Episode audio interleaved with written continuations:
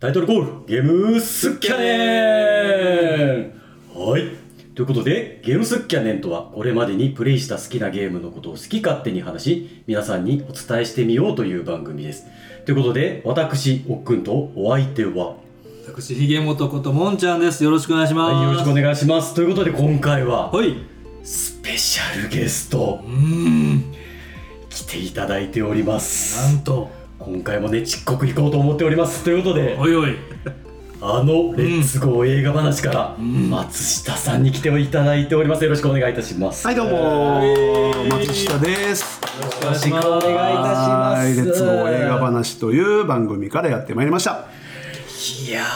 ー飛ぶ鳥を落とす勢いということで、もうこれね、あの先ほど撮らせていただいたレッツゴー映画話でもちょっと触れさせていただいたんですけども、そうですねはい、松下さんうにんお伺い、お伺いじゃないです、来ていただきまして、お願いします。あの、レッツゴーエ話の方では、はいテントウリス、はい Apple TV さんの方でね、はい放映されているものを中心にお話をさせていただいてるんですけど映画も、テトリスですねはい。ちなみにそっちのねレッツゴー映画話の方にはおっくんがゲストではい。来てもらってはい。映画の感想をねそうですね喋ってますはいうん。いやー、言いながらですよ、うんうん。うん。テトリスのことをね、テトリスのことゲームのテトリスのことをうん喋ろうよなんて、こんな映画でもない限り触れへんかったよな、みたいなところでですね。まあねいいいい機会よねでもねはいうんいい機会ということで松下さんと一緒にうん。今回はを取らせていただこうとい。よろしくお願いします。はいおま願いしますうん映画の方のお話はね、うんうんその映画話の方ではいぜひお聞きいただきたいなと思っておるものの、うんもののうんあのこちらでもうんその映画のね「テトリス」の概要の方はほいほいちょっと聞いていただいた方が、うんあのこれからのこのゲームスッキャネでお話しさせていただくこともちょっとスルスルっと入りやすいんじゃないかなということで、はい概要の方をはいお話しさせていただこうかなと思っております。お願いしますということでうん概要ですアメリカのビデオゲームセールスマンヘンク・ロジャースと彼が1988年に見出したテトリスをめぐる実話を元にした作品テトリスを世界に発信しようとしたヘンクは張り巡らされた嘘と鉄のカーテンに隠された腐敗した世界に足を踏み入れることになるテトリスをめぐるスリリングな物語はどういう結末を迎えるの か2023年3月31日 AppleTV 独占にて放映はいということでね、ゲストでわざわざ呼ばれてこれを生で聞かされるとは思ってないでしょう松下さんもとんでもないところに迷い込んだなっていう、実感しております。ね、はまあ迷い込まれ込んだのかも連れてこられて連れて無理やり連れてこられてい引きずられてきたようなす感いじ。ません本当にゲームすっきゃねんって言ってどこ目指そうとしてるねんこの人はって思いますよね、はい。はい。見出せないです。途中で自分もねあの諦めてなんかやめたくなってくるのが伝わってくるんですよね長いし本当にねちょっと一応やらせていただあいりてがとうはいせはっかくやからねいということ全で然入ってこないですよね概要が、内容入ってこないね入ってこないですよははい、ごめんなさいごめんなさあの映画の方のね、うんあのお話ちょっとこっちでフランクに喋っちゃうんで、ネタバレが発生するかもしれないので、い。まあまあまあのそちらに関しては、はいあのご承知のはでちょっとお聞きいただければと思ういんですけど、ご注意くださいあの言いながらね史実を元にした映画になっていてね、はいあのテトリスがどう生まれてどういうふうに世界に広がっていったのか、うんうんそれに対して任天堂が絡んできたりね、うんいろんな会社さんが絡んできたりみたいなはい映画になっておりますとおい、いうことで、うんこのゲームスキャネンの方ではう、ん、いやこのねテトリスうん。僕が、えー1981年生まれで。はい。はい。でまさかのテトリス1984年生まれということうで、ーん。後輩やないか いと。うんちょうど後輩ですね。ちょうど。うんちょうど後輩。いや松下さんあのーはいはい。テトリスの話に入る前にちょっとこうゲームとのこう、はいはいなんて言うんでしょう、はい。うん触れ合いというか、はいはいはいはいはなんい。かそんなところを軽く、はい。そもはいそもそちょっもとおね聞き。したいなみたいな。そうですね。えっと、まあ、お邪魔しといてなんなんですけどん、えっと、ゲームは、まあ、好きです。えっと、そうですね。小学生から、まあ、それこそファミコンから入り、はい。えー中学生ぐらいまでは結構な感じでやってました、スーパーファミコンプレイステーションぐらいですそうですそうですはいそこぐらいまではやってました、はいはいうんまあ、ジャンル問わず割とうんうんう流ん行ってるタイトルはいろいろやりはしましたね、軒並みある程度ははやっいたんですね結構ずっともうね夜中までゲームやっておかんに怒られるっていうのはもうんうんうもう迷惑なるからやめなはれ言うて そうですねそれでも無視してやってた確かに世代ですねわでかりますもまあなんか特にその理由はないんですけどそれ以後うん高校大学で社会人っていう中でどんどんゲームはまあ正直やらなくうんうんうんうんって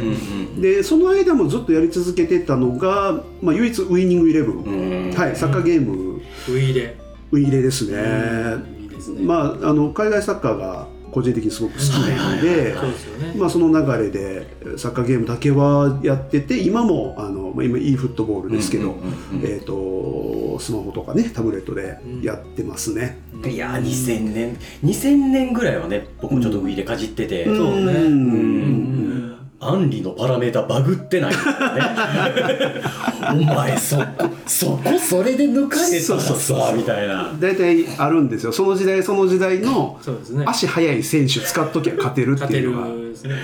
確かにあるんですけど ね。でもなんか本当になんか僕個人的なあれなんですけど、僕本当に運動がねうんダメなタイプなんですけど、うん、ウィーでやってたらサッカー上手くなりますよねあでもあると思いますよ。いやめちゃくちゃ上手くなるのよ、はいはいはいはいあのポジショニングとか、うんうんうんなんかその足さばきじゃないけど、うんなんかちゃんとこう勉強できるというか確かにうんっていうところはあるなとは思あっるてとて、思います、まあ、そりゃもちろんねあの実際のサッカーは45分でうんうんうんうんゲームは10分あ9 90分ででゲームでは10分ぐらいなのでうんうんうんもちろんねスピード感とかそういうのも全然ちゃいますけど体力でもおっしゃる通うりんそのサッカー自体のねなんていうかこういう時にこういうポジショニングでそうですねこういうパスをしてっていうのはなんかなんか学ぶところはあるし、まあ、実際プロの選手も結構ゲーム好き多いんですよ多いですよね結構みんなやってるんですそようですよねまあ、FIFA か、まあ、ウイイレかなんですけど、多いですねなんかちょっと俺のパラメーターおかしくないみたいなのがね、ちょっとねあそうそうそうそうそう普通のねバラエティ番組とかでありますあります、はい、怒るんですよあの実際の選手が「俺こんなパス下手ちゃうわ」言うて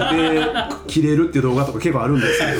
面白いですけよどね面白い面白いですま面つ白わいでるね話でね確かにいやなみたいなところで、はいなんかその今回ね、うんあのテトリスを題材にしてというか、すうんうんうんまあなんかファミコンスーパーファミコン、うんみたいなところの歴史じゃないけど、うんまあふわっとしたところちょっとなぞったりしながら皆さんにお伝えしてみようかなみたいななるほど回になっておりますと、はいい、うことで、はい、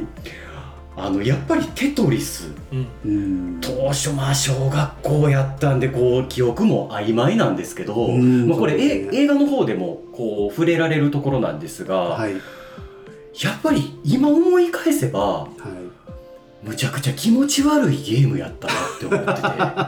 てて。 気持ち悪いあのめちゃくちゃ原色じゃなかったですかファミコンのテトリスって。うんそうですね、うんうんでうんあのロシアまあ当時のソビエトうんに触れるうんほぼ唯一というぐらいの接点だったんじゃないかなと思ってましあまあー子て供時代に確小かに学生としてでうんまあ今のようにインターネットがあってですよ、んまあなんかこうなんかググったらなんとなくそのロシアに住んでいる方の風景とかが見れるような世界でもなかって。うんうんでもうあの曲ですよねロシア民謡うのん今まで聞いたことないような曲がうん確かになんか普通に流れててはいはいはいしかもなんかこうなんですうんブロックを落とすっていううーんなんかすごい気持ち悪いゲームだなって 子供ながらに思ってたのがえーこの映画見てめちゃくちゃしっくりきたなっていうのが。あー感じるとこだったんですよね。なるほどえー面白いですねなんかこうんう、で、うちのおかんが、まあ、全然ゲームとか好きじゃなかったんですけど、うんこのテトリスだけはしてて、うんうんおかんがはい。で、もっと僕、テトリスって、変な話、もっと昔からあるもんだと思ってたら、ああそう思ってました思ってましたなんか1984年うーんって、うんなんかこう、びっくりしてうんうんなんかそのびっくり加減がなんかなんて言ったらいいのかなこの映画で初めて知ってびっくりしたっていはいはういうんとこですよねうんうん思ってたよりも、思ってたよりもう、うんんなんかもっと万華鏡と同じぐらいの時代からあったんちゃうかなって思ってた らやっぱななかったんだみたいな逆逆にその漫画ってその漫画教いつからあったっけみ たいなちょっとわかんないそっちが分かりにくいわんかんないでみやびすぎてむちゃくちゃ前なんちゃいますうん一応プログラミングやからそのうんみやび的なそのねなんかその デジタルじゃないしはい、その平安時代みたいなそういうことじゃないやろ、なんかね なんかそれぐらいなんか今こまあまあうまあま子供を持って親になってあ、はいはいいなんか親が夢中になってるゲームのその背景を知ることってああなるほどまずなかったなうんうっんてでそれが親から見てもめちゃくちゃテトリスって斬新でねその取り扱いやすかったゲームなんだだったんだろうなっていうのをこうめちゃくちゃ勉強できるえ映画やったなってうゲん確かにームゲームねテトリスがそういうゲームだったなっていうことをね結構あの、まあね、映画の話になっちゃいますけど、はいはい映画の中でも、うんなんか子供向けじゃなく大は人いにも、大人もターゲはッいトできるぜ、このゲームはみたいなことをね、うんちらっと、あの語られてたりそうですねゲームボーイのね発売に合わせて、ううんんだからあの主人公の、まあ、ヘンクが、はいこれネタバレじゃないんでうんあの囲碁のゲームをね、はいいやはいはいはいはいはい、最初扱ってるん、まあ、自多分で分本人が作ってるんですよ自分ねで開発してでそれがまあ売れな いそうとそうそうそっうていうのがあってだはいからそこ面白いですよねおそらくだから囲碁だとかうんチェスだとかオセロだとか、はいまあポピュラーで昔からあるうんけどもその中でもテトリスというものが新しく出てきてうんそれはここまで世界中で受け入れられるっていううんこの違いが面白いですよね。面白いですよねねで映画で本当にテトリスにそのねこう希望を見出すというかうんなんかそ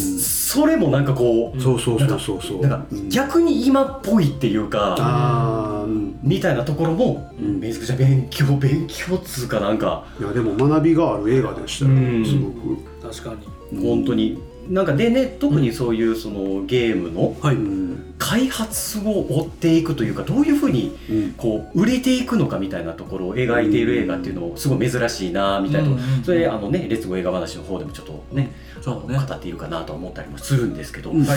ったところで、はい、ううんんで、うんこっからちょっとねうん時をもう少しだけ進んでいくとはいはい。来ました「ストリートファイター2」ですわ。ああはいはいはいはい。はい。でこれがねもうバッチンくっついてほうほうほうほうほバッチンくっついたバッチンくっつバッチンくっつくんですよここが。う。チェックガチャガチャ。僕らはまガだチェックつ。 なんえ？ヘンヘンクの私たちは失敗した失敗失敗。まあ、僕ちょっとねまだノイズになりますけどはい、はい、くっついたバッチンザンギエフですよ。あああはいはいはいはあの US い。USSR。そのはいはいはい USSR であの時っあーてもう僕たちってすでうにんソビエトはなくなっててはいはいはいロシアになってしまってるからはい。ラシャじゃないのっていうのがうんうんうん USSR でうん来うんうんるそのザンギエフうんのうん。時代背景とかも分からずにああそうね確かに。 USSR を勝手に受け入れてしまってななんか変だなってうん小学校でんソビエトは崩壊したんだよとかって言われてるのにこの人 USSR って言ってるなとかううってんなってたの子も供ながらにそうそううでんそのザンギエフの卒の背景うんうんっていうのもうんそうそうそうそう。なんかちょっとうんあれもめちゃくちゃステレオタイプじゃないですかもうねまあデフォルメというか。うんロシアの、ね、そうイメージダルシムの裏がそんなインドないよみたいな大仏あれ大仏はだい違うぶ寝て違うるのはサガットかあれは佐賀とか佐賀とか似てないよ仏像はみたいなあー寝てるけどタイかタイタイでですすねねアイグーのやつですねでもあんなんもうめちゃくちゃ面白かったなって思って今思えば確かに確かに確かでそれもなんて言ったらいいんでしょう、インターネットがないから、にうんめちゃくちゃステレオタイプに描くしかなかったんだろうな描くべきだったんでしょうあねかもしれないですよね確かに確かにうんわかりやすくそうそうそうそう描かないとよくわからないそうそうそうそうそううんそのなんか香港は空論城みたいなね僕たちのゲーム好きやねでも今も香港そう、まあ、あるんだろうけども全部がああじゃないから、そうね、そうそううんうんうん日本といえば京都みたいないや別にそういうわけじゃないよみたいななんとかもうね、京都からは富士山見えへん視点みたいなね、うんはいはいはいはい、うんうんそういうのねいやみたいなもうなんかすごい勉強勉 勉強になったとバいッチうンかくっついたんやなそこバッチンコっていう ロシアのこう気づきみたいなロシアとの触れ合いみたいな子供ながらにでもなんかあロシアと触れ合わないじゃないですかーまあねニュースもねやっぱ子供やとそんなに熱心に見ないし、うんよくわからないし、うんねゲームで確かに触れるっていうのはありましたねいやーそう思うと本当に、うんあったかなってそれがなんか変な解釈されたうんうん出会いっていうのをうんすごくそのうん「テトリス」っていうゲームがはいぜ是正してくれたというかうん全然逆にあのそんなにロシアに触れすぎてる小学生とか嫌やけどねロシアかぶれて何があったんやみたいな気になるけど確かに、まあ、それぐらいしかねこう触れれないというかでかろうじて触れさせてもらえたとこうよんねなんかねまさかロシア生まれのゲームとか思ってないですもんねいや正直だから僕本当知らなかったレベルですねそうですよねのいつ知ったかもわからないというか、うんなんか不思議な音楽やなと思ってましたけど、うあんのロシア民謡の確かにあんねまね聞いたことないコサックダンスっぽはいやつですけど、だからいつ知ったかわからないですけどもう日本産やと思ってました、テトリスも、うんうんううんんテトリスやってましたフやってましたねァミコン版ゲームボーイ版最初が覚えてないんですよね、うんゲームボーイでめちゃくちゃやった記憶ははいはいはっきりあって、はいずーっとやってた、止まらんくなりますよねあれもうあのまさしくこの映画で、うその主人公ヘンクがトレーラーでも言ってるんですけど、はいはい夢に出てくるとうんうんうん5分プレイしただけで、はいあのブロックが夢に出てくる、うんうんうんこれは僕もそうでした夢の中でテトリスやってましあれねゲームやりすぎた時になる現た象なるねあれあれねね夢に出るんですようねめんちゃくちゃゲームの真髄ですよねうんいやー本当にうんそのシミュレーションゲームするにしてうもん今のスプラトゥーンするにしてもあーあの盤面での俺の動き方ってどうやったんやろ みたいなね初手間違えたみたいな、まあウイイレでもそうですけどやりすぎてたやうんめちゃめちゃ長時間やってたりとかしたうらんそのままね寝る時にねあーうんうんあるあるある頭によぎってうんうんうんあ考えもするしうん夢にも出るしるいや本当にそういう点でうんなんかうんねこゲームすっきゃねんで喋りながらねうんゲームしない人にも見てほしい映画やなみたいなあうんうんうんうーんそうねことはうん思いながらねいや本当そうですねなんやったらもうテトリスのこと全く知らない人でもいや全楽然しめる映画では、と思いますよいや本当にもうねそっち俺すごいまずもうたんと喋ってるんで、はっいていう確かに、はいまさかのね最後にう、うんんまさかのあのネタが投下されるとは思っていなかったんでもう最後まで本当にお聞きいただきたい そこはねめっちゃ振りを聞く気分っていうかその、はい聞いてほしさをね、出してくれるやん、いやでも おねめちゃくちゃ面白いね、ん最後の、うんまあこれこそオチだとまあ関西人からするとねなるほどもうい言いたくなっちゃいますよね、はいはいはいはいはいいやーって言いながらねちょっとかかっちゃってきてたんで、かかっちゃってきたはい、はいあの 映画の話をね、うんしたかったんですけど、うんあのー映画の話は確かにさっきやっちゃったなって言ったところがありましてまあまあまあう全ん然、はい、はい、ゲームの話をそうですねこっちやからねしましょうよ、ということで、はいはい、あのー実際オリジナルの「テトリス」が1984年に、まあ、はいこちらはね、映画の方を見ていただければと思うんですけども、はいえっとうんアレクセイ・パチトノフさんですかね、はいが作られていて、まあ、その共産主義の中で、はいえーグラフィックボードみたいなものも全然ないパソコンで、うんまあ、要するにそのアスキーアートみたいな形でねあーテトリスをプラミングされていてて、はいでね、まあ、このヘンクさんが、うんまあ、いろんな紆余曲折を経てうん世の中に出ていくということになるんですけども、うんまあ、映画の中でねうんゲームボーイがうんそうなんですよね出てくる、まあ、ここがねちょっとしたネタバレにはまあなるんですけども、まあまあまあ、えーゲームボーイのうん取り扱われ方よといや僕あれめっちゃ好きでしたいいや、うんうんなやこれ多分だから元ヤンも好きはいはないところであはいのラボ感ラボ感そんなラボは1980年代にはないっていうあの感じはないっすよねないですね白衣着てねそうそうそんうでゲームボーイの置かれ方っすようねうんあのベールをかけられて、はいまあ、これトレーラーにあのその映そうなん像でです出ねてるのでうんネタバレにならないんですけどそうですねうんゲームボーイが出てくるシーンが、うんなんかもう神々しさすすら感じるようなめっちゃ興奮しますよね、あれ出てくる時なんかうん日本のね任天堂っていう会社が、うんなんかそれこそゲームボーイってい今振り返ってみれば、うんはいはいはむいちゃくちゃ稚拙なああはいはい、そのうん、ハードじゃないですか今今思えばね、今思えば、うんでも当時はねすごかったけどねでもあのヘンクがねカラーじゃないのかって聞いた時に、うんあの任天堂の開発者がカラーだと電池が持たねえんだと、うん言ってましたね、モノクロだったら何十時間持つんだと30時間持つと言うてお前裏の電池カバー開けたら単位炭酸電池4本突っ込むってすごい仕様やなって思いながまあら当時ね当時ね当時まあま充電器も充電電池もそこまでない時代にないからね、いやでもなんかあうんなんかこれが世の中をうん変えるんだっていうあの表現ですよね、うんはいうんはいあれって今だったら何言ってんのっていう表現なんですけどあの当時の、んあの神々しさっていうのが、うんなんかこう表現として、うんあーちゃんと描いてくれてるなっていう、ん思い出しうん思い出したよねあのゲームボーイが発表されて、はいこう CM とかはで、いでポケットに入れていや外でゲームできんのーっていう信じられないレベルでしたよねね当時ねそうですよねうんなんかもうしかも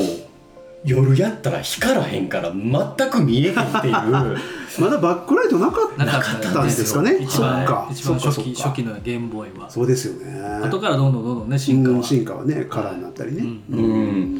だけどめちゃくちゃねその映画の方でも語られてますけどうん大ヒットを飛ばすとうんうん世界中でねなんかそういう部分もなんかこう見ててあそうだったんだってやっぱりこううん振り返れるというかうんね、うんうんそういういい映画になってるんじゃないかなとうんうんい思うい出ふしうましたな。うねん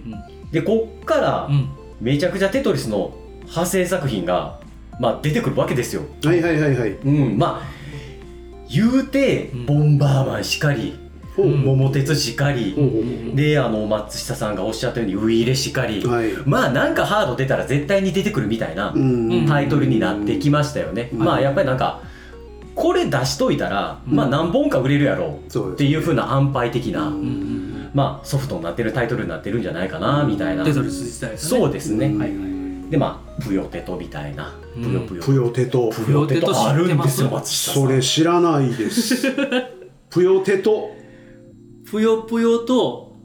テトリスが同時に一つの画面で戦うんです よ、まあ、例えばあのおっくんがぷよぷよが得意やったらはいぷよぷよ選びますで僕はテトリスの方が得意やなと思ったらテトリス選びますでぷよぷよとテトリスで同時対戦ができるん ですよ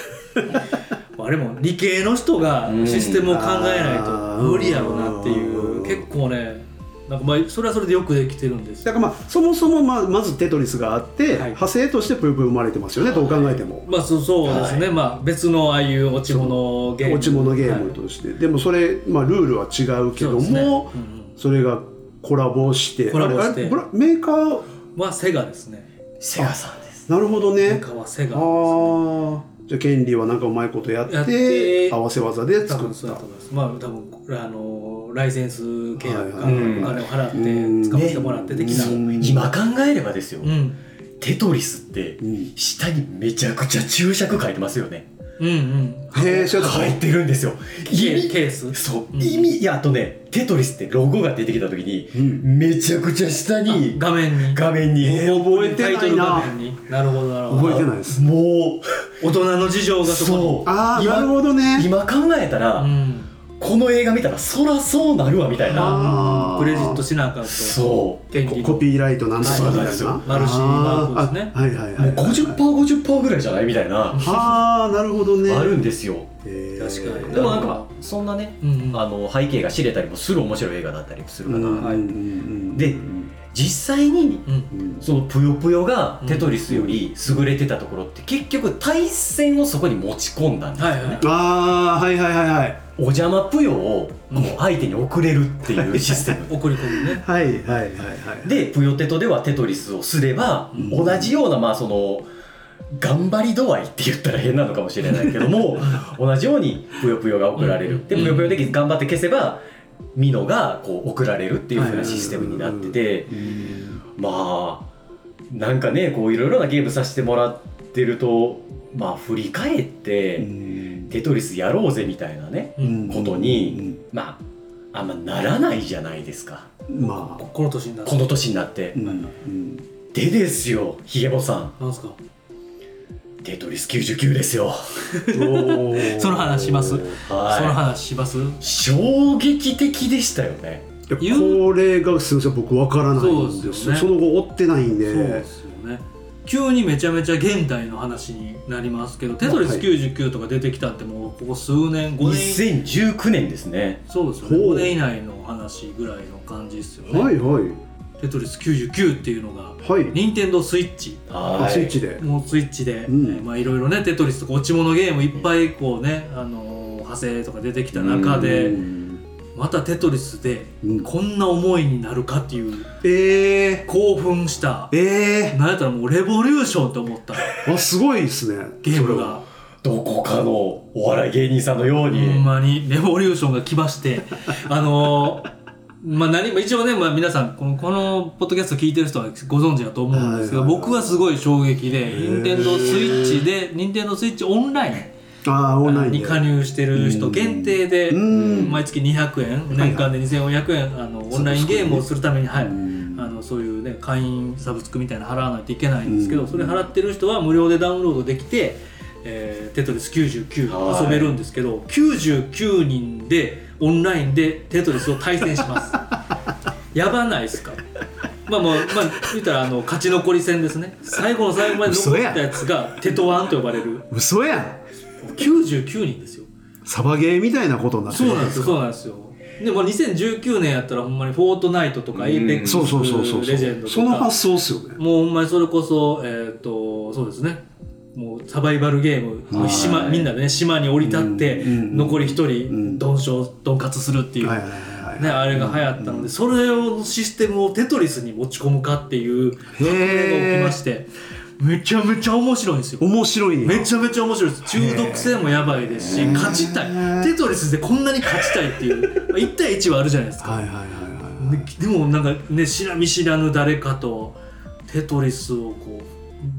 う真ん中で自分のねあのはいテトリスをやるんですけど、はいはいその左右にはい99人、まあ、全全員集まらない時もあるんですけど、はいはいはいはい全員の状況もか見えるんですよだからはあ一人落ちて一人落ちて99の状況が見える見えるん見えでるんすよですよまたちょっと UI ねこのラジオでなかなか伝わらないあそうですねまたちょっとと見ますちょっとググってみますまたけ見ていたどだけたらと思うんですけどねすごいですねそれなんかやりながら戦略も立てれて、うんうんなんかうんここうね一テ人トテトリミのをねそそうですのこうテトリスを消した時うんに、うんその99人こうピンポイントにこいつが強いからそいつに送ったりもできるあしそんなんできるんですなねんかそのなんとなくへーいい感じのやつにお落とせとあなかるほどなるほもどう死にそうなやつの息の根を止めろとかっていう風な指示が出せたりするううわーやりすごいテトリスをやりながらできるんですよ忙しいですねだだって自分のそのテトリスをやってるやりながら、はい他の人にも攻撃をするみたいな、そうですそうですマルチタスクですよねでかつ次に落ちてくるミノを見ながら見ながらっすもんねでねあの途中からテトリスってあの保留ができるようになったの保留っていうかこれは次落ちてくるやつを、うんうんうんえー一個プールできるプーようにルなるでんきでるすよねそうそうそう駒をそうあとかなんかへえめちゃめちゃいろんなことを考えながら知らんかったあここぞで使えるみたいなそうですそうですへえまあ要するにあの長い棒ですよね、長い棒ですよね長い棒をやっぱそうですよねそうあいつをプールしといて、はいはいはいこう作戦を立てれるようになるなるほどねで次落ちてくるやつあこれちょっと置きたくないなーっていう時うんうんうんうにんプールしてたやつと入れ替えたりとかああなるほなんど、ね、かそんなことにもなっててわすごいでほんまにあれよくはね考えますねそんなことすげえなんかもうほんまにそれこそ1984年小学生の時からあるようなもういねやりきってうんうんうん今でも好きな人は好きですけど、はいあのね、今更テトリスとか思ってたけど、うんまた昔のゲームでこんな革命があのオンラインというか、うね、イんンターネットを通じうてんへ新しい世界が広がるんやみたいなのはめちゃめちゃおもろかったですね。えぜひ今でもできできると思います、はへい、ー任天堂スイッチ持ってる人は、うん加入してる人はネット上ネットにねつながってるところであればなんかそのその時にそのテトリスでうん驚かされることってないと思ってたんですよね確かにもう僕は想像つかないですね今でもそううなんですよねんなんか2019年うんうんうんにうん任天堂がわざわざうんうんテトリスをもう一回リバイバルさせるみたいな、うんうんうんあの行為も、うんこの映画見てたら、うんうんうんああ泣きにしもあらずみたいそうなそうそれはねめちゃめちゃ感じ たへえなるほめちどゃめちゃこの、まあ、またね映画の話になっちゃって申し訳ないですけど、はいはいはもうテトリス99を経ていなるほどねで なんか恩返しじゃないですけどね、うんうんなんかそんなことまで感じちゃったというか、うんそうねそうねもちろんそのウィンウィンな関係だと思うんですテトリスと任天堂ってすごく、うんうんうんうんテトリスも売れる儲かる、うん任天堂もテトリスのおかげでゲームボーイが売れる儲かるっていそうですねそううですねだけどなんで歴史そがの、ねはうんい、20年とかうん経てまさかなってそしてなんかこっちの一プレイヤーとしてもうんワクワクしちゃうというか、うんその衰えない輝きがあるというそうねかそうねはいはいそうねはいみたいなこともうね、うんんなんかここういう機会じゃないと喋れないなと。うんでプヨテットもそうですけどこう e スポーツにうもんああなそっうてたいりうすこるとんでですすよねテトリスはいはいはいはい落ち物ゲーってはいはいはいそれもなんかはいね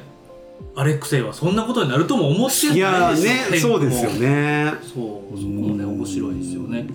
で映画の中でもね、うんなんかそのちょっとふわっと語られるシーンではあったんですけど、はいはいあの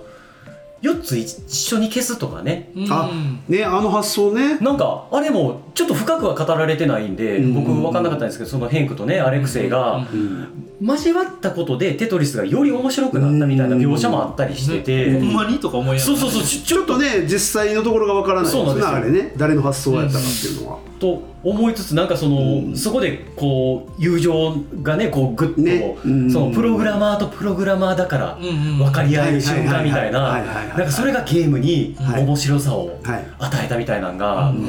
なんか感じられたりしててなんかゲーマーもすごいこうんうんうへえって思えるよううんな確かに確かにものにああいうね結構カチッとしたうんパズルゲームやけどなんかああいう人間のあったかみが詰まってたり、うんね、アイデアが詰まってたりみたいなのもね感じれてうんうんなんか他にもこういう映画やってほしいよねなんかうんこほんまに確かにう多分本出されてたりこう裏話とかねうんドキュメンタリーとかあるんやと思うけどうんなんかね実はこういう大変なうん死に物狂いやったとか、うねんえうんまあそれこそねちょっと許されるかわからないんですけどもねあの映画話の方でお話しさせていただいてる山内さんですね任天堂うんうんうのんはい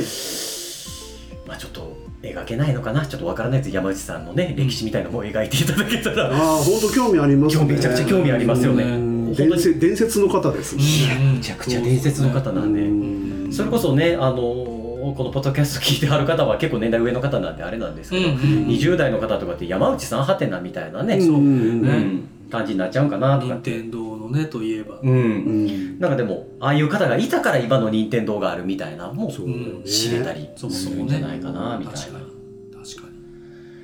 はうい、んということでもう少しだけねテトリスは若干掘ってみようかなとはいはいはいはいいうことで、うん今は、うんまあ、これ2019年より1年前にはい「テトリスエフェクト」と。はいはいはいいうゲームが出ておりまして、エンハンスさんがやっているゲームになるんで、松下さん、エンハンスさんとかちょっと、あれですよね、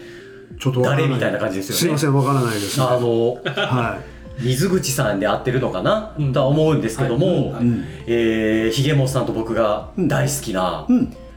レズっていうゲームを、レズはい、はいお作りになられていた会社の方で、 REZ ですか REZ あそうです REZ、そうですはい、ちょっと内容はわからない内容はわからないかかなとは思うんですけど、あの、テクノ、うん音楽とうんゲームを、うんミックスしてほであの視点的にはね、はいあのーゲームスキャンで聞いてはる方で、まあ、知ってるかなとは思うんですけど知らない方ねあな、うんまあまあまあまあまあねちょっとか軽くこう説明させていただくと、ううんうんえっと、3D シューティングって言ってですねこはいはいう敵がこう画面上ファファファって出てくるんですねはいそれをまあこうコントローラーをこう動かしていってうんロックオンしていくんですよ、うんうんうんでロックオンしていって何かのボタンを押すとバババババッとビームを打つんですね、はいはいまあそういう風なシューティングゲームシューティングゲーム画面で言うとススターフォックスみたいなああはいはいはいはい懐かし前いに進んでいくはいはいはいはい目の前から手前に向かって敵が攻あーめてきうんうんうんうてっんていうまあレズっていうゲームも同じはいはい同じような作りなんですよはレズでテクノって聞くとねもうアンダーあアワーンダーワールルドドなんですけどでもまあ多分それが元まネあタそにっもからなうってるだろうっていうんでそのビームを打つと、うん勝手にビートを刻むっていううおーなるほどちょっとこれはこれでうんねちょっと語りたいねとはお話をひもさんともしてるんですけどまあまあまあもまあ裏でずっとねテクノミュージックがうんまあしかもテクノミュージシャンがたちが作った音音楽がステージごとに流れてうんうんうん剣士とかねそうそうそうそうああもうじゃあ一線級の人がやってそうるなんではすいそうなんですよああ2000年代にね僕たちがこうワクワクうんときめいた、うんうんうんでもうシンプルに、はいそのシューティングかける音ゲーみたいなことあそうですそうですほんまそうですあーなるほどねでロックオンと弾を打った時と敵倒した時がその後ろで鳴ってるテクノミュージックにちゃんとこうあーでもリズムがあってそれは気持ちよさそうですねまあまあパラッパラッパあーははいちょはっいとそれがあったんですけどそれをもっとこうなるほどトランシーなあーいいっすねテクノなちょっとビジュアルとか UI にいいですねえーねあれしかもプロモーションであの卓球さんがやってたワイヤーおう大ん箱のレイブパーティーとかフェうんスでワイヤーのあのイベント中のひ一部屋でうんそのレズのうん体験ブースみたいえー、なそのうがあっなてタチさんやんがずっと遊んでた っていうまあそういう話もありますけどねそうなんやいいですねはい面白いのかったですまあまあまあまあうーんでそのエンハンスさんが、うんはいテトリスエフェクトというゲームを作ってましてはあへえテトリスを消すたびにはいはいはいはいはいはいむちゃくちゃトランスに入りっていくというそれめっちゃ興味あるもうねうん気狂ってんじゃねえよみたいなうんそうねでもなんかその、うんうんこの「テトリス」っていうゲームが、うんうんすこのここの時代においてもこうまだ進化し続ける要素を持ってるっていうのが、うんうんなんか、うんうんうんすすごいなっすごいですてねなっそうですねちゃったんですよねほん。まにほんまにでちなみにさっきま松下さんが驚いていやはったこうプールができるシステム以上に、うん今回の「テトリスエフェクト」はゾーンっていうゾーンもうちょっと僕プールのやらゾーンやら貯めたがるねなんかね何かをねそうですもうねちょっと僕もついていけないレベルになってるんですけど えーそんなに、えーとゾーンに入るとうん消したものをこうなんて言ったらいいのかな消したら普通テトリスってドーンって落ちるじゃない落ちますね下に、うん、落ちないんですよえ消したものが下にバンバンバンバンって入っていくんですね入っていく溜まっていく溜まっていくんです溜まっていく想像しにくいと思うんですけどはいもうこれはあの知りたかったら実況動画見てください もうねちょっとね言語一化応はまあ難しい一応ラジオでね行きましょそううですね溜まっていって、はいはいはいはいで溜まっていくとそうねもうテトリスのその一面をうん一撃で消すみたいな状態になっていくんですね、はあのエリアの狭さは変わらずに、はいはいはいどんどんこうなんていうのどこまであ、うんあの消し続け消し続けつけられるかラインを埋めていけるはかあなるほどみたいなうんことになってきてですよへその最終局面になったらもうドーパミンしか出ないみたいな状態になっーはいはいでしかもそれがもうそのビジュアルにテトリスエフェクト全振りしてるんであもあういいいですね後ろの背景とかもうんうんうんもうちょっともう薬やってんじゃないのみたいなもうそういう状況になっちゃってるんですよあーねもうあえてトランス状態に持っていかせるようにすることないいけど、うんもうそれを感じさせるような、んまあ、そもそもね普通のテトリス自体を消したら気持ちいいという気分そうですよねどうんんどんどんスピードアップしてきて快感みたいなのがあるのを、うんそこにね多分着目して、うんさらにもうそれの背中を全部押したれみたいな、うんいやもうでもなんかそういうふうにこうちゃんとこうハードとうんこう寄り添って成長していっていることにあーそっかそっか技術力とともにその世界観というかそのそう快ですね感も増そうます何かがやっぱ選択肢が増えたんでしょうねそうですねできることがそうですねそうですね、うんでなんかその今の技術をもってしてもやっぱり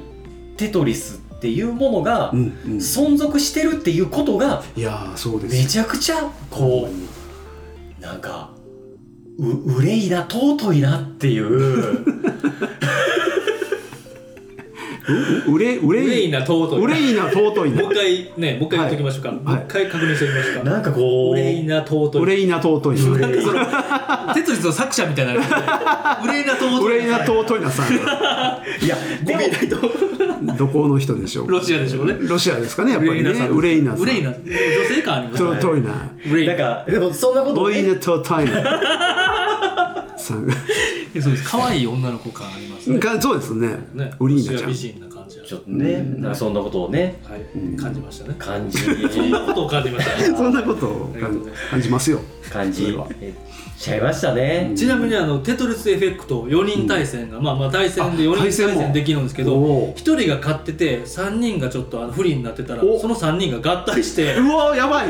合体して3対1みたいなそれテはトリスで面3白い対1ってどういうことみたいなですよねで1回死んだ人あの2位3位のあはいはいはいはいの人がもう1回助けるみたいなあそんなもうそんなことで終われないじゃないですかテトリスと はほんまにもうアレックセイウレもうウレイナなのかアレックセイなのかアレックセイが正しいんですけどアレックセイがこんなことになるとも思ってないですよね面白いですよねもうすごいですね本当に今のねあのちょっともうこれはねちょっとかじった程度ですけど、うんうんもうテトリスやってはる人やめたくないらしいんですよね、もへえうずーっとやりたいらしくって、うわーすごいなーもうずーっとやりたいもうずーっともうトランス状態に入りたいと、うーんもうなんかずーっと消したいとずーっと消したいもういやちょっとちょっとテトリミの消してたもう理解できないみたいなでもねあのぷよぷよめちゃくちゃあの強い方がねうん少し知り合いにいてうんでもそういう人たちそういう子その子に話聞いててもやっぱりその e スポーツの原点というかはいはいはいはいはいみたいなところになってるんじゃないかなテみトたリいなス。はううんんもうすごいトッププレイヤーになったら出る順番とかアルゴリズムを覚えてもうてうわーすごいですね覚えすぎてあのどんどんテトリス速くなってくるじゃないですなかるススピピーードドががねもうあれ行った先は、はいはいはいその落ちてくるっていう描写がなくもう置いたら次もう下にいるんですよ地 面に言いますねドッドッでまあ回しながらちょっとこう移動させたりもうそれでもうじ YouTube いでやもうすほんごまにトいッププレイヤーの人の動画見てほしいんですけなるどおかしいですうわーすごいなー覚え次はこれ次はこれで次プールしてこれすごいなー T スピンっていう世界もありまして、ねえなんかねええこんなとこにあの T の字のやつ入んねやみ T たはいいな、はいはいそれ技決めたらちょっとポイント高いとかはあ T スピンの置き方とかねもうほんまに面白綺麗綺麗というか見事ですよ、いまあ、確かにスポーツやなっていう感じもあうってん面白いですねうんうんうんいやーうんいいですねでもでもなんかそのやっぱり、うんまあ、この映画見たから今余計そういう感じしますけど、はいはいこの原点のアレクセイさん、うんえー原原作じゃない開発者はいの方のその作ったまあその普遍的なうんシンプルさそうですね、ですよね、うんでだからこそのその広がりっていうのが、うんでそうですね今も続いているというのが、究極やったんでしょうねなんかね。いやーほんと本当にそれを感じますよねう。ん多分ねこれが出て、うんあのドクターマリオとか、うんあまあもう完全にそうですよね。ねヨッシーのクッキーとか、うんはいはいはいはいはい。ね、結構落ち物芸いろいろみんな頑張って流行り作まろしうたとねして、うんけどなんか残ってんのはやっぱりテトリスこんな残り方はねまあ、あとはぷよぷぷよよぷよぐらいですね。ねうん他にはそこまで残れてないっていうのも、うんなんかこのテトリスの凄さ、うんありますよねうん今見てもテトリスのロゴねもうひえもさんが今ね画面で映してますけど、うんうんうんうんクソかっこいいですもんねクソかっこいいですクソかっこいいですうん全部が美しい、うん確かにだから本当になんかこうゲームゲームってこっから始まったんだなっていうことをうん本当にそのうテニスとかいろんなファミコンであったと思うんですけど、うんそうなんね、うんか本当に始祖というか、んだそれがねうんあんなすごい物語で ねね結局そこにそうっていうのをね、まあねまあねいや本当そうですね。はいいやもうマジであのー松下さんスイッチ持ってて、はいオンはラい。イン入ってるんやったら家にテはトあリりスます99はいやっていただきたいし、はい。お子さんにちょっとね、うんあまあまあそうですよね。脳トレ的にね。そうそうそうそううん今やテトリスやってないうんテトリスのことをやってない人生には僕らね戻れない僕ら戻れないですねその初体験うテトリスーなんんかその衝撃のあ目いいですねの当たりにちょっとしたいないいですね子供が初めて触れそうでてすそうです興奮するところみどたいうですなねるんやろうとかうんねちょっと気になりますよね確かにほんまにやっぱりね持ち物ゲームさせたらやっぱ面白そうにやりますからね、はいはいはいはいはいうはんいうーんいやーいい感じなんじゃないですかいい感じやと思います、ねえいや本当にいいいつものあのいい感じにおっくんのわけわからなさも出てて あよかったですねもうちゃんとさっきの女ロシア女性の名前はあの忘れました けど ウリネットトイナウリネットトイナさんレレイトト発音良すぎて何やったっけっていういやいやウレーナさんねロシアの発音は分かんないわかんないですけどよね言えないですよねはいということであの映画の方はね、はいはいレスゴ映画話の方にネタバレありなしということで、はいあおそうで話すをねさせていただいているので、見た方も見ていない方も、うんぜひぜひぜひこんそうな、こんなね世界の片隅で確かに言うてるちょっと番組が言うてもあれだあれですけどねあのーねあのぜひ聞いていただけ毎れば回いつもここゴニョゴニョ 言う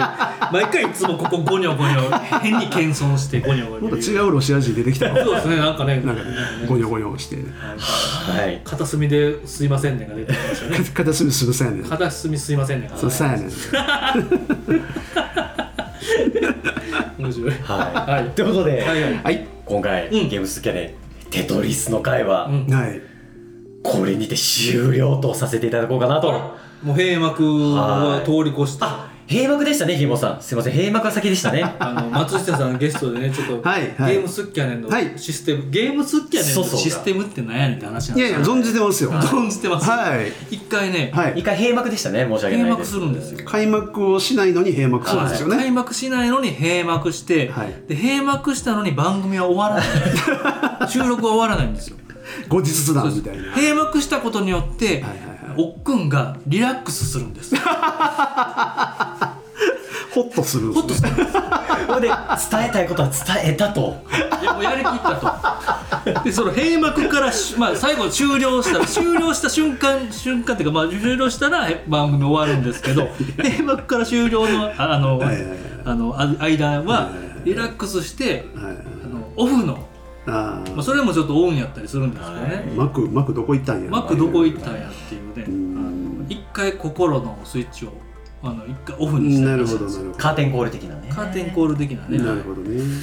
そのまね巻き込んでしまって申し訳ないんですけどいやいやいやもう松田にはと言いながらね、はいはいちょちょ一個だけね、はいはいなあんだのー閉幕トークで喋りたいことがあってですよ 平幕の前にあのーいや閉幕後です後ねにこれあもうこれ閉幕後なんですはねい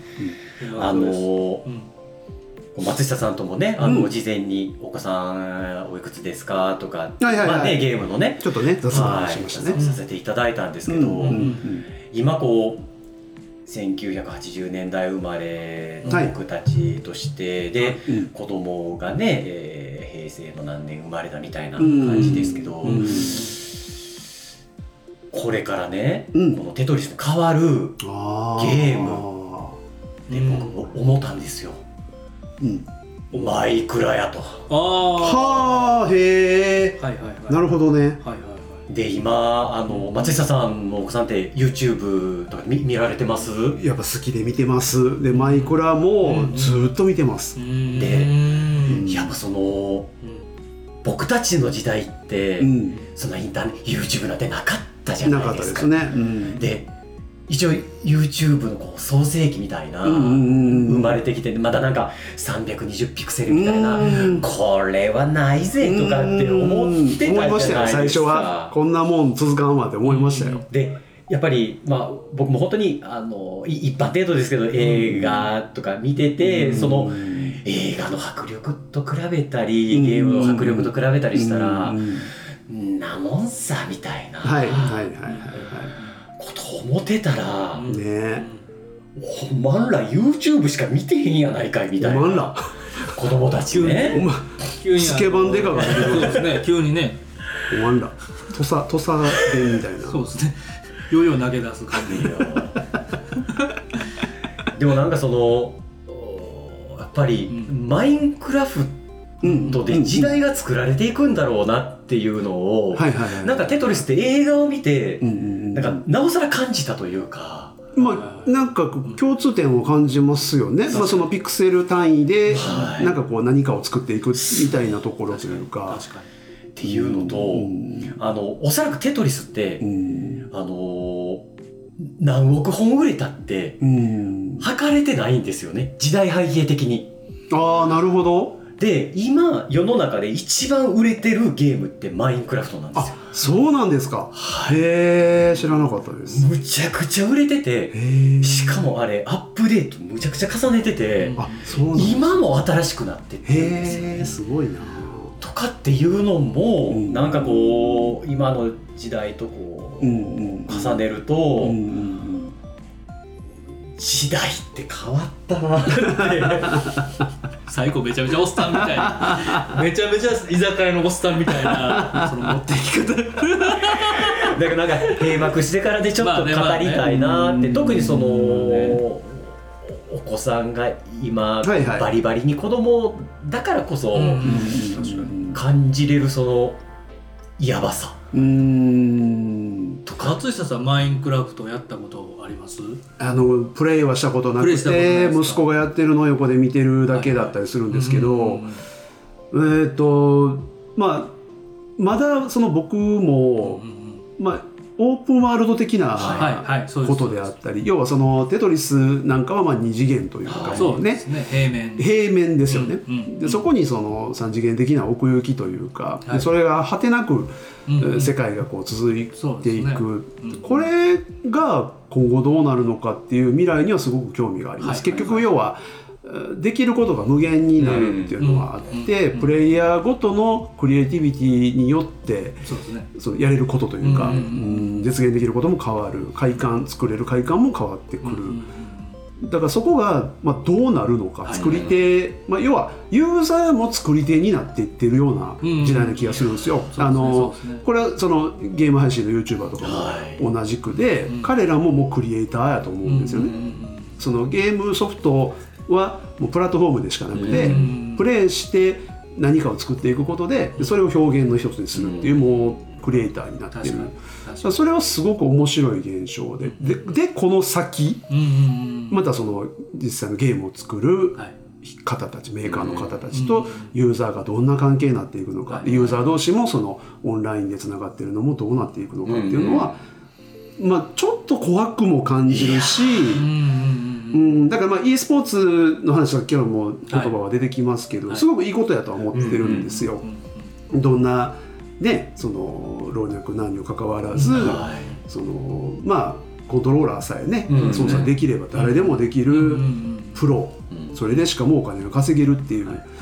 ーっていうのはすごくいいうんうんものだとは思ってるんですけど、なんか若干のでもその謎の不安感がうんはあるのなるほものどなるほの、どそれの正体が僕はまだわからいな。はいいはいはいですね。なんか、なんか感じるけど、はいなんでそれを感じんのか、うんななん感じてるのは何なんだろうみたいなね。まああのなんか単純にこうじゃあ子供にそのゲームをやらせすぎたら、悪影響とかこんなんは僕はない方です。うんはいもうバンバンやらしたいし、うん新しいねチャレンジどんどんしてほしいんで体験はしてほしいんですけど、なんかこの得体の知れない恐怖のでも正体はまだちょっとわからないなっていう、うんちょっと不思議な感じですねうんう今。んやっぱなんかお、ちょっと思うんですけど、うんあのメーカー側に、うんその、コントロールってうんういうんか、うんうんうん。が強いから、はい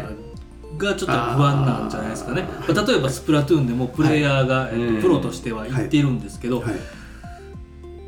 なんか、スプラトゥーンのその設定というか、うんうんうんえー環境次第うんうんうんうんうん。じゃないですか。そうですよね。ね。そうですよね。サッカーとか野球やったらもう世界的にルールというか確かに確かに。がもう固定されてうんて、えー身体能力でとか、まあ、うんコミュニケーション能力うんでっていうのがなんかこうフィジカルで見見えてるからなんかその一一メーカーがはい一メーカーのコントロールでうん一人の人間の人生が左右されたりしないはいはいはいはいはいけどそうじじゃないっていうところが多分ちょっと怖さみたいなのがあるんかなとだからその辺に関しては僕もゃあの思うんですけどねねそこに全振りしてしまっていいのかそうですねそこね全振りしないとプロとかファファンタジスタとしてはやっていけないけどその覚悟でそうなんですよみねたいなところは確かにちょっと e スポーツに関してはうーんでまくその後ね立ち回れるかどうかとかうん人間性もいやほこんまにそうですよなんかもうちょっとしたマイナーアップデートで使用感変わるって当たり前の時代うになっててそうそうそうそうめっちゃ怖いですよねめっちゃ怖いですこのプレーが得意だったのが、うんうんある日突然のアップデではい通用しなくなるみたそいうでなすほんまそうですそう世です界やから、だからやっぱりその辺も含めてこう、まあ、リスクヘッジして、はい何足かのわらじを履いてプレーするみたいな意識も大事な気もしっますてよ思いね。ますでそれを子供に教えれるかとかねそういうことですよね。そういうことです。ほうんんまですそのモヤモヤはね、僕もそそこやなとうんうん思うんうんいますね。うんそうなんですよね。閉幕してからの真面目な感じ。密度とか ね濃さとか、いやでもこれが閉幕やね。今これが閉幕もうこのね閉この閉幕投稿したかったからテトリスの話をしたんです僕は最後まあいいよ別 にいいよ。すいませんいや僕僕も火つけられた。マジであはの、マインクラフトやってみてください。い、はいはいはいちゃんとやったことないです。はい。めちゃめちゃ中毒性あります。あそうなんですしね。曲がいい。あへあえ。れ音楽音楽作ってる人めちゃめちゃいいんですよあ全然わからないですあのアンビエントミュージシャンはいはあいはいのエレクトロニカミュージシャンへその人があの作った曲だけがあのオリジナルの曲が Apple Music とかうにんあの上がってたりするんですけえ。どへえ。めちゃめちゃいいんですよああいいです。ずっとこの世界にいたいって思っちゃうっすねうんでし無駄にあの穴掘ります 無駄に穴なんなんで俺はこんなダイヤモンドと石炭をいっぱい探してんねんただただ溜め続けるんですもか。やめられなくなっったりとかあなーんかねそういう中毒性がて、うーんね、テトリスとゲーム性とか全然ちゃうんですけどなんか革命っていう点ではやっぱり同じだったんじゃないかなって、うんやっぱりそのコアゲーマーというか、うんそのいろんなゲーム知ってきた世代じゃないですかひもさんその、うんまあ自分たちね、そうかからす80年80年代生まれね、うんうんからするとあれが出てきた瞬間ってうん。何このうん